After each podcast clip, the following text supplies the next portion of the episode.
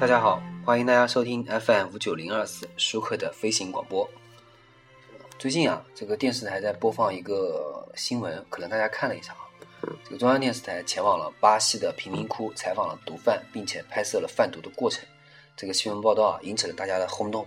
很多人说这个走基层走的太凶了吧，走到了巴西的毒贩身边。确实啊，那我们来说一下这个事情啊。那今天呢，这个世界上啊，这个世界上有三大这个毒品原产地啊，金三角、银三角、金星月。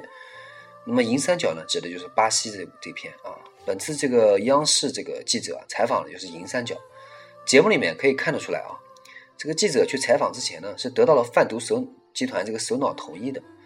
这里有很多可能啊，或许这个毒贩有些诉求，或者呢是向当地警方展示肌展示肌肉啊，或者向联合国发出一个信号啊，给补贴我们就不贩毒了。节目里面说呢，是为了向警方展示肌肉。至于有没有其他的诉求呢，暂时我们还不能知道啊。节目里面曾经提到啊，之前有个记者呢，因为拍摄毒贩交易呢而遭到绑架杀害。嗯，我具体没有仔细的去查一下这个具体的案件信息啊，但很大可能呢，我猜测可能是因为偷拍，所以呢，拍摄毒贩这个危险系数啊，取决于拍摄的方式。如果你得到这个犯罪集团的同意啊，那么就是相对安全的。记者呢，深入犯罪集团采访，这并非先例。这个金三角的坤沙呢，曾经邀请过记者面对面采访，提出自己的诉求。还有呢，传闻这个美国啊，曾经秘密派出人啊与坤沙谈判。但并未成功啊！这个张书全呢，曾经也在绑架两名苏联医生后呢，主动邀请大量记者前往驻地召开发布会。呃，彭山彭家生呢，也号称金三角第一个宣布禁毒的毒枭，也曾经邀请大量记者呢围观焚烧海洛因的盛况。当然了，烧的都是都是渣啊，不是那个纯粹的海洛因啊。然而呢，采访毒贩啊，并非绝对安全，这是危险性还是非常大的。尤其是当你偷拍的时候，因为偷拍一旦被发现啊。毒贩的警觉就被触发了，他有无数种可能去怀疑你的动机。这时候呢，他最好的选择呢，明显就是杀了你。呃，关于毒贩这个记者报道这个毒贩的新闻伦理问题啊，我想这不应该是什么太大的问题，因为记者的职业就是记录和报道，只要客观全面的报道，就是尽职尽责的记者，这没有任何问题啊。这个我们对记者的要求呢，那就是客观全面，而不是所谓的进行什么道德绑架啊。当然了，这次报道来说明一个问题，什么问题呢？就是只要新闻好啊，央视也不会再被骂的。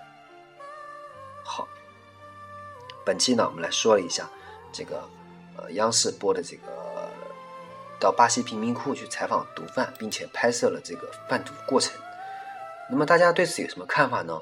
如果大家有任何看法的话呢，可以与我联系啊，与我进行私信的联系。因为这个视频啊，确实的，呃。报道的难度这难度是非常大的啊，这个难度非常大的。那么，如果大家觉得有任何的这个观点看法也，可以与我联系，来呃了解一下这个看法。那么，我们接着来再说一下，我们说一下这个所谓的这个这个这个这个里面背景的一些背景知识啊。这个难度大呢，一方面啊，一方面是什么呢？就是这个呃，因为世界杯的临近啊，那么巴西警方啊对这个毒贩啊是采取攻击的态势的啊。一方面贩毒啊，这个逐渐式微啊；另外一方面呢，这个毒贩对巴西警方和平民的攻击力度也也在加大。呃，光在去年啊，就是二零一三年底呢一段时间，圣保罗啊保持着每晚至少十个警察死于毒贩手中的记录。那很多人其实我刚刚说了，这个呃，处于这个毒贩允许记者进入啊，所以记者也处于安全地带。当然了，这不能说是，这只是说相对的安全，不能说绝对的安全。因为巴西警方这个政府，巴西警方和政府啊，对这个媒体曝光贫民窟和贩毒啊，并不是很积极的态度。也就是说，任何媒体啊进入这个贫民窟呢，都是不受保护的啊。那么，另外呢，即使毒贩同意记者进入领地呢，也是比较不安全的。所以，这个毒贩因为常年吸食毒品啊，所以神志不是很清醒啊。那么，当时我看到这个记者啊，这个刘小刘娇坚是吧？这个名字我都不知道怎么读。张先是吧？应该是刘刘娇刘娇金吧？哎呀，算算不知道什么名字，那么不我就不管了，因为这种名字我一般不知道的，我就不管了。等我查到了，我才再来详细的说一下。那么我们今天呃，先不管这个记者叫什么名字啊，因为这个毒贩常年吸食毒品的，神志比较不清醒，所以当记者问这个毒贩他们手里枪是干什么用的时候呢，其实我是暗自捏一把汗的，我是觉得比较恐怖的，因为这个事情啊。那么，呃，这里面有很多这个故事啊，那么我们就就来详细的说一下这个这个背后的这个背景啊，呃，呃，与这个曝光毒贩制作毒品的这个原料来相比啊，最危险的其实是跟随这个警察到山顶上调查这个枪击案啊，枪击案呢，呃。因为贫民窟聚集区啊有个不明不成文的规定，也就是这里白天是警方管辖，但晚上呢是毒贩团体管辖。半夜前往调查呢，等于不遵守警匪规定，毒贩极有可能呢直接火并啊。呃，当时这个摄像机旁边这个警察小哥啊都是非常小心翼翼的，随时准备战斗的啊。呃，那么做这个地方呢，就是这个报道这个报道记者啊，我刚刚也说了，报道记者啊。那么报道记者呢是叫姓刘啊，这个名字比较难念，对吧？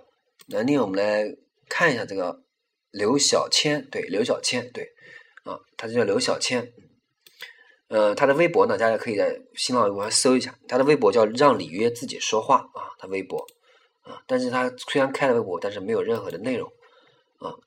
好，那么我们来看一下这个这个记者刘小千。刘小千呢是中国传媒大学二零一零届啊这个葡萄牙语本科毕业的这个学生啊，刚刚毕业的不到四年啊，也就是二零一零年毕业的，那么非常年轻啊。他这个人呢，我很佩服这个记者的这个勇气和新闻理想啊。要知道啊，呃，虽然这种下毒贩基层的报道呢，外国媒体也有，但是国外记者一般做完这种报道都是拿钱的，毕竟是用生命安全来换新闻啊。但央视这种报道呢，可能更多的是领导安排，甚至政治任务啊。本来说嘛，这个我觉得应该是政治任务，因为今年七月份国家领导人将赴巴西啊参加这个金砖会议，但今年呢也恰好中国和巴西建交了四十周年。那个刘晓谦呢，曾经在巴西毒贩系列之前呢，就曾经有很多大胆和危险的报道，比如说在这个巴西曾经他有一个倒计倒计时一周年，曾经做过一个报道，叫枪口上的巴西啊，走私枪支大多来国来自于邻国的巴拉圭。这个如果在网上搜一下是很容易搜到的啊，大家如果有空可以搜一下。那么，呃，巴西呢可以说是地狱，巴西呢也是天堂，这里的自然环境、人文环境非常优秀。